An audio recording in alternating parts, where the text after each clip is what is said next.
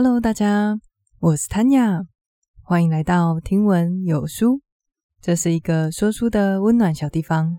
你现在正在收听的是《人生四千个礼拜》的第一集。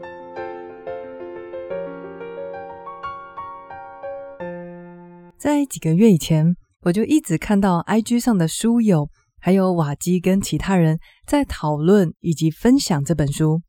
除此以外啊，上一次我跟彩彩在一起回答听众的问题时，他把这本《人生四千个礼拜》列为对他心灵层面最有帮助的书，所以我就觉得这一本我一定要找来看看才行。结果啊，读完以后，哇，果然没有让我失望。它应该是我过去一年以来读过最有启发性的书了。这本书的主旨是在探讨时间。但是又不同于我们一般以为的是那种时间管理的书，完全不一样哦。它里面提出的观点会让我们重新审视自己跟时间的关系，而带着这种崭新的观点，我们将能够活得更踏实，也更有智慧。我觉得这本书接在上一本《踏实感的练习》后面，简直是太完美了。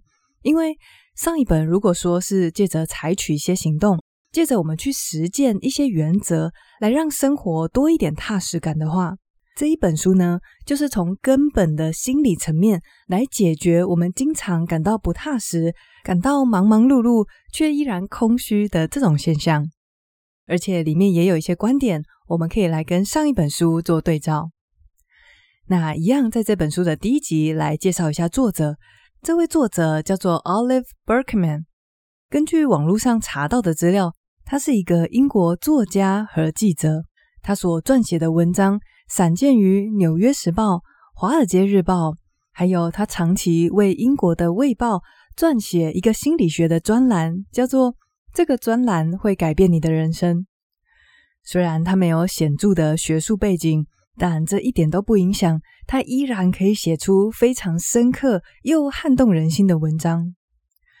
而且，我觉得有一点很有趣的事情是，有很多有学术背景支撑的作者，他们在写作的时候就会拿非常多的研究来做他们论述的佐证。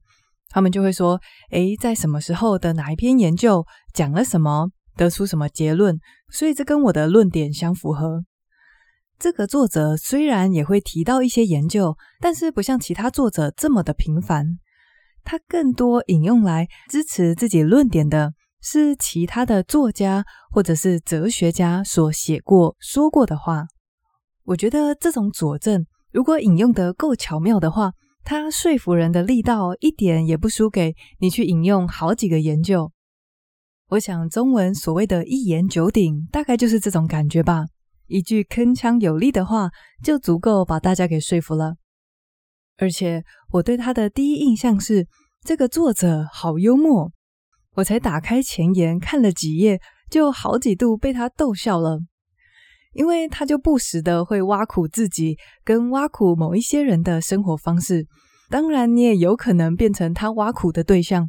不过，你不但不会生气，还会笑出来，想说：“哇，我还真的是那样诶。”因为他说的真的很有道理。所以，我觉得这本书带给我的是非常棒的阅读体验。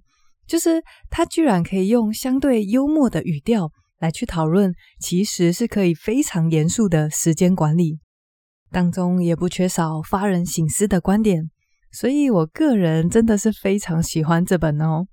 那讲完作者还有我对这本书的整体感受以后，我们赶快来进入今天的大纲吧。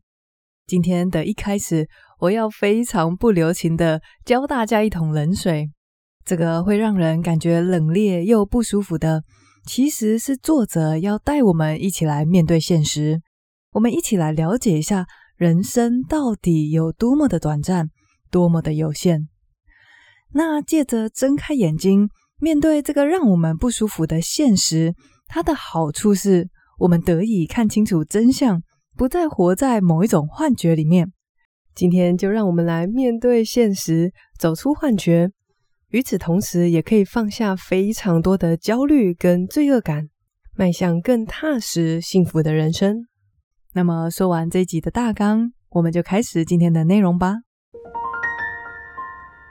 大家有认真思索过人生到底有多么短暂吗？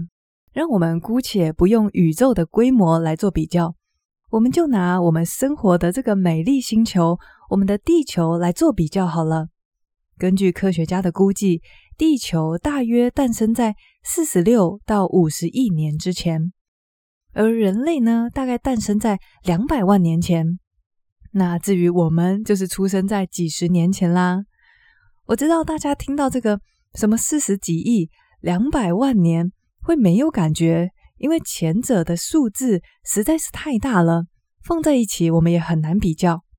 所以啊，我们现在把这个大到让人没有感觉的数字，把它的规模缩小，放在我们都非常熟悉的时钟上。假设这四十六亿年，把它化作是一天的二十四小时。也就是地球，如果在今天的凌晨零零点出现的话，那么现在就是二十四小时过后了。这个时候，大家可以猜得到人类大概出现在几点钟吗？是晚上六点钟、九点钟，还是十一点钟呢？答案是我们人类的祖先诞生在第二十三小时五十九分又二十三秒。而且这还是第一个人类出现的时间点哦。如果我们把自己出生的时间点也放在上面的话，可能已经到五十九秒后面不知道多少小数点去了。所以人类的寿命其实真的很短暂，跟宇宙、跟地球的规模比起来，一瞬间或许都还觉得太长。如果用一个礼拜来算的话，就像这本书的书名《人生四千个礼拜》。大概就是我们能够活的长度，而且这还是很理想的状况。假设我们可以活到大约八十岁，不过事实上是我们真的活得到那个年纪吗？我们其实也很有可能会生病，会出意外，根本这四千个礼拜也不保证是属于自己的。这样看来，人生又更短了，短到让人生气，简直小气到不给面子。我相信，在日常生活中，有很多人压根就不会想到人生的有限，或者想到死亡这种事情，因为光是想到就会让人觉得不太舒服。所以，避免去想这种事情，可以在某种程度上保护我们免于面对死亡的焦虑。那为什么作者在一开篇就要给我们来个当头棒喝呢？叫我们睁开眼睛，看看人生是多么的有限。其实，思索人生的有限，并不光只是会让我们感觉有点悲惨、有点凄凉而已。它其实有一个非常重要的功能，那就是会让我们采取正确的行动。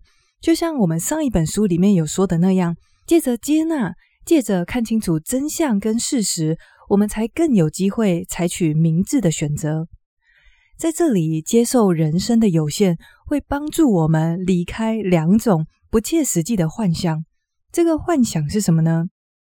第一个幻想是我们以为明天会永无止境的一直到来。我们觉得今天过完了，会迎来明天；明天过完了，接着又是后天的到来。每一天似乎都一样，没什么特别的，也没有尽头。而这种没有尽头的错觉，会让我们在日常生活中做出什么事呢？当你不假思索地认为明天永远都会继续到来的话，你很有可能就会把时间浪费在一些对你来说其实不重要的人事物身上。因为既然明天会一直到来，那去拜访爸妈，我明天去，下个月去，还是明年去，其实都一样啊。或者是明明就很想要约要好的朋友见面，但是天气太热了，觉得过完这个夏天再约也没差吧，反正时间似乎没有尽头。所以我今天虽然有空，还是在家里吹冷气、打电动、追剧好了。所以，当你活在一种时间是永无止境的幻觉里，你就没有办法做出对自己最有利的选择，没有办法在有限的时间里面打造你真正想要的生活。就说，假设有一天你被医生宣布只剩下三个月的生命好活，那你从现在开始还会把时间花在追踪艺人的八卦消息，花在看社群媒体上你一点都不关心的朋友，他们去了哪里，吃了什么？还是把时间花在研究要怎么客诉昨天那个态度非常差的服务生呢？在你明确的意识到时间的有限性时，这些不重要的事情，你根本就一点都不会想要去从事，因为这些事情在死亡面前实在是太琐碎、太没有价值了。那为什么我们平常会把时间浪费在这种琐碎的事情上呢？原因就是我们都活在一个时间没有限的幻觉里面，我们太少去思索人生其实真的很短，所以去思索人生的短暂跟有限，会帮助我们离开第一个幻觉，那就是误以为明天会一直到来。那刚刚说有两个幻觉，对吗？接下来我们要来破除另外一个幻象喽。另外一个是，当我们没有意识到人生的有限性时，我们会误以为自己其实无所不能。我们会在一天当中塞满十几个待办事项，然后在我们卯尽全力办完了十个以后，依然为剩下没有做到的那三个感到焦虑，觉得是因为自己还不够早起，觉得是因为自己效率不够高。但问题就是，我们根本就搞错重点了。因为人生就是这么的有限，人生的本质就是不断的在放弃，再做出选择，然后再放弃，再做出选择。当你没有意识到这个有限的时候，我们就会误以为我应该事事都要做到很好，我应该要让每一个人心满意足。但一桶现实的冷水泼过来，你会意识到，我们注定要让某些人失望。而且这些人还很可能是我们所爱的人，我们也会让自己失望。在有限性的面前，我们一定要放弃某一些好想要完成的梦想。除此以外，我们注定也会错过非常多个，也许比现在的另外一半还要更适合自己的爱人。但是你知道吗？即便这些听起来叫人一点都提不起劲，但这其实是天大的好消息。因为你将不会再为了没有办到的事情而充满罪恶感。当你清楚的知道自己跟生命的有限时，你就不会再追求万事俱足。你会了解到待办事项不会有被勾完的一天，事情永远都不会在你的掌握之中，工作跟生活取得平衡的那一天也不会到来。那既然我们心里清楚，我们心目中的完美瞬间其实并不会到来的时候，焦虑就会渐渐的被平安给取代了。因为既然我们预设就是知道很多事情都会搞砸，很多事情我们根本就做不到，那当它真的搞砸了的时候，我们的心情也不会太差。我举我自己的例子来说好了，在我还没有读到这本书的时候。我常常会因为家里的整洁度不如预期而感觉有点郁闷，因为我现在有一份正职工作，然后下班的时候我花很多的时间在阅读跟录音。除此以外，我也会拨时间给我认为很重要的与其他人保持连结，还有运动来增进身体的健康。那在做这么多事情的情况下，我实在没有办法。花非常多的心力维持家里的整洁。那在我没有意识到人生的有限以前，我就会觉得我应该要做到让家里更干净才对啊。所以当我没有做到的时候，心里面就会有罪恶感，就会觉得很不舒服，好像事情永远都做不完。但是在我看完这个部分，我深刻的了解到生而为人的有限时，我现在有时候看到。哇，地板上都是小鸟的羽毛，还是厨房流理台里面的碗放了一整天还没收，我也不会觉得很焦虑，或者是觉得自己很糟糕。正是因为我没有坚持更高标准的清洁程度，所以我才可以成就我现在在做的其他事情。也就是我已经不再活在那个以为自己无所不能、觉得人生没有极限的这个幻觉里面。与此同时，心里面也就踏实、舒坦许多了。你在生活当中也会有这种做 A 的时候心里挂念着 B，做 B 的时候心里面又觉得应该要再拨多一点时间给 C 才对。如果有这样子的情况，请你刻意的去思索人生的有限性。这样一来，你就不会再被多余而且不必要的愧疚感给困住。也许当我决定有一段时间要全心全意陪伴孩子的时候，工作可能就是我预设要搞砸的事情。而当我今天选择要回老家看看爸妈的时候，这个周末的运动计划就肯定会泡汤。你所放弃的所有事情，应该要为你最终的选择增加价值。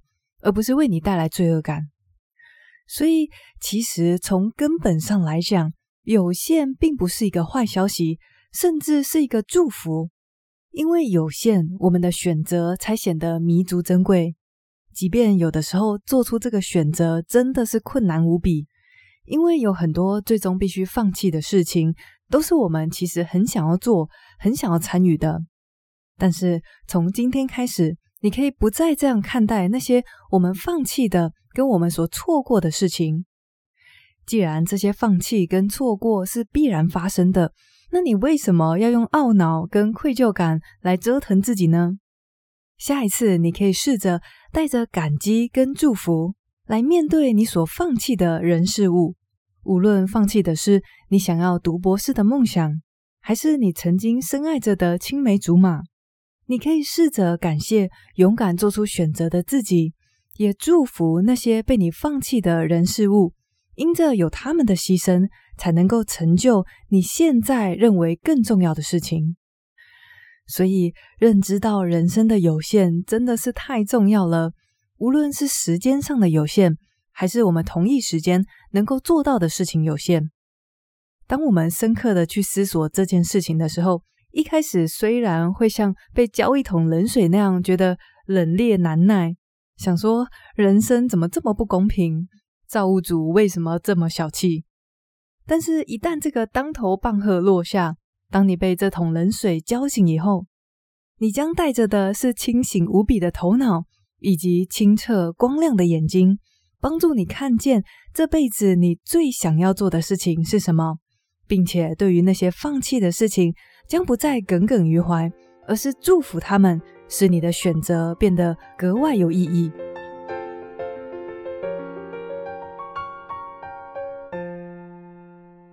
那一样来帮大家整理今天的重点喽。今天开始讲的这本书叫做《人生四千个礼拜》，它是我近期读过最有启发性的书。在这本书的一开始呢，作者就要大家去思考人生到底有多么短暂。算来算去，我们就算活到还不错的八十岁，整个人生也不过就是四千个礼拜而已。而且我们搞不好已经用掉两千个礼拜了，我们也很有可能活不到那么久。前后扣一扣，我们的生命还真的是短的让人觉得很气馁。但是意识到生命的短暂，对我们每个人来说，其实是非常重要的。不能因为思考死亡会让我们觉得不舒服，会让我们觉得很沮丧，而拒绝去正视明明就摆在眼前的事实。当我们去思考人生的有限时，会让我们拥有非常多的优势，其中之一就是会让我们停止活在两个幻觉里面。第一个幻觉讲的是，我们以为明天会一直到来。当自己没有认识到时间的有限性时，我们就很有可能把生命浪费在那些根本自己就不关心的人事物身上。因为明天还会再到来啊，所以重要的事情可以明天、下个月、明年再做。假设你有一天被宣告三天后就要死了，然后这时候你突然回想前几天在干嘛？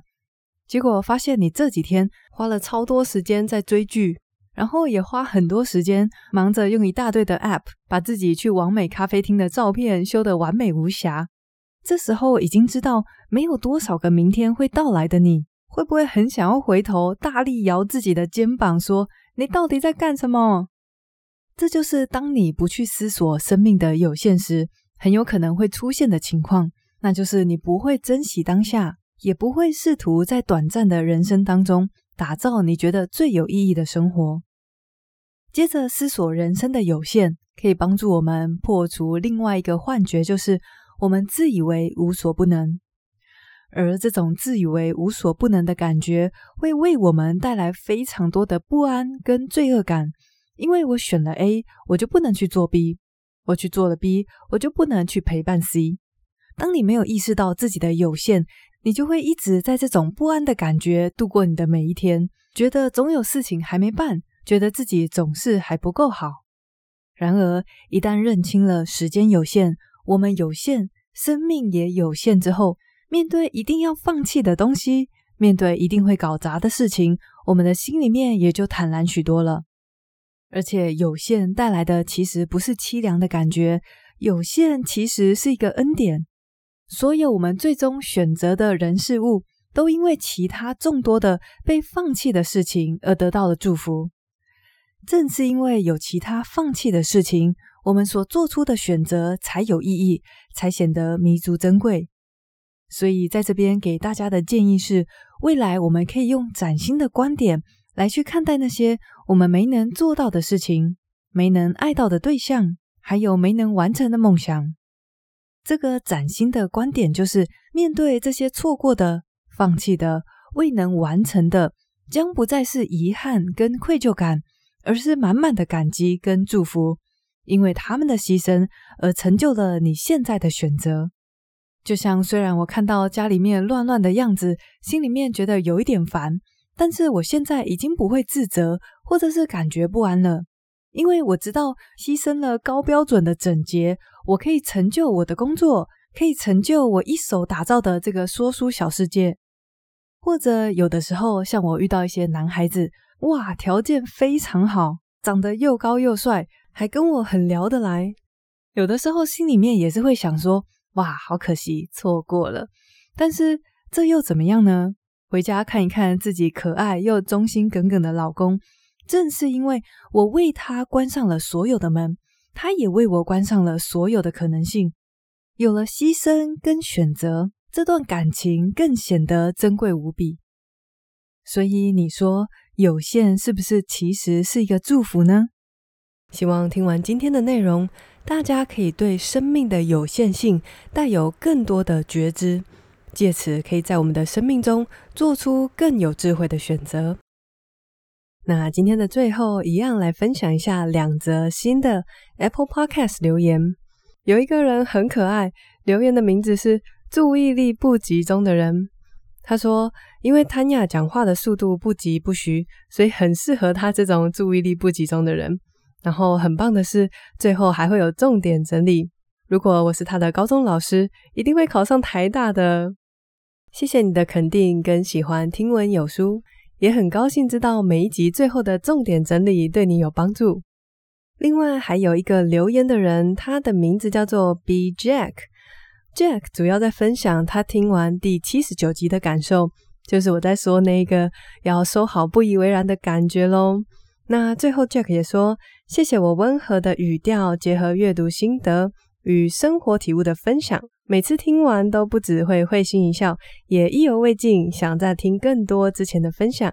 谢谢两位热情的留言跟五星的肯定，每次看完你们的鼓励，我心里面都会觉得特别温暖。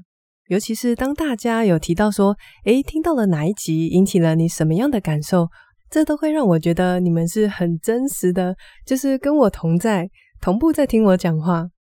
不过最近也非常有意思的是。针对第八十集，就是有客人写客诉信的那一集，哇，引起了蛮多的回响的哦。当中也出现了久违的三颗星。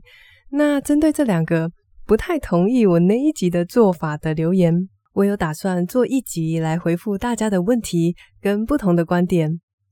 如果可以的话，希望能够在这礼拜天的早上上架喽。因为最近比较忙，要筹备读书会啊，还有做很多事情。我会先把正式集数顾好，那有空的话就礼拜天早上会跟大家聊聊天，回复留言喽。那今天的内容就到这边，谢谢你跟我一起学习，我是 Tanya，我们下个礼拜见，拜拜。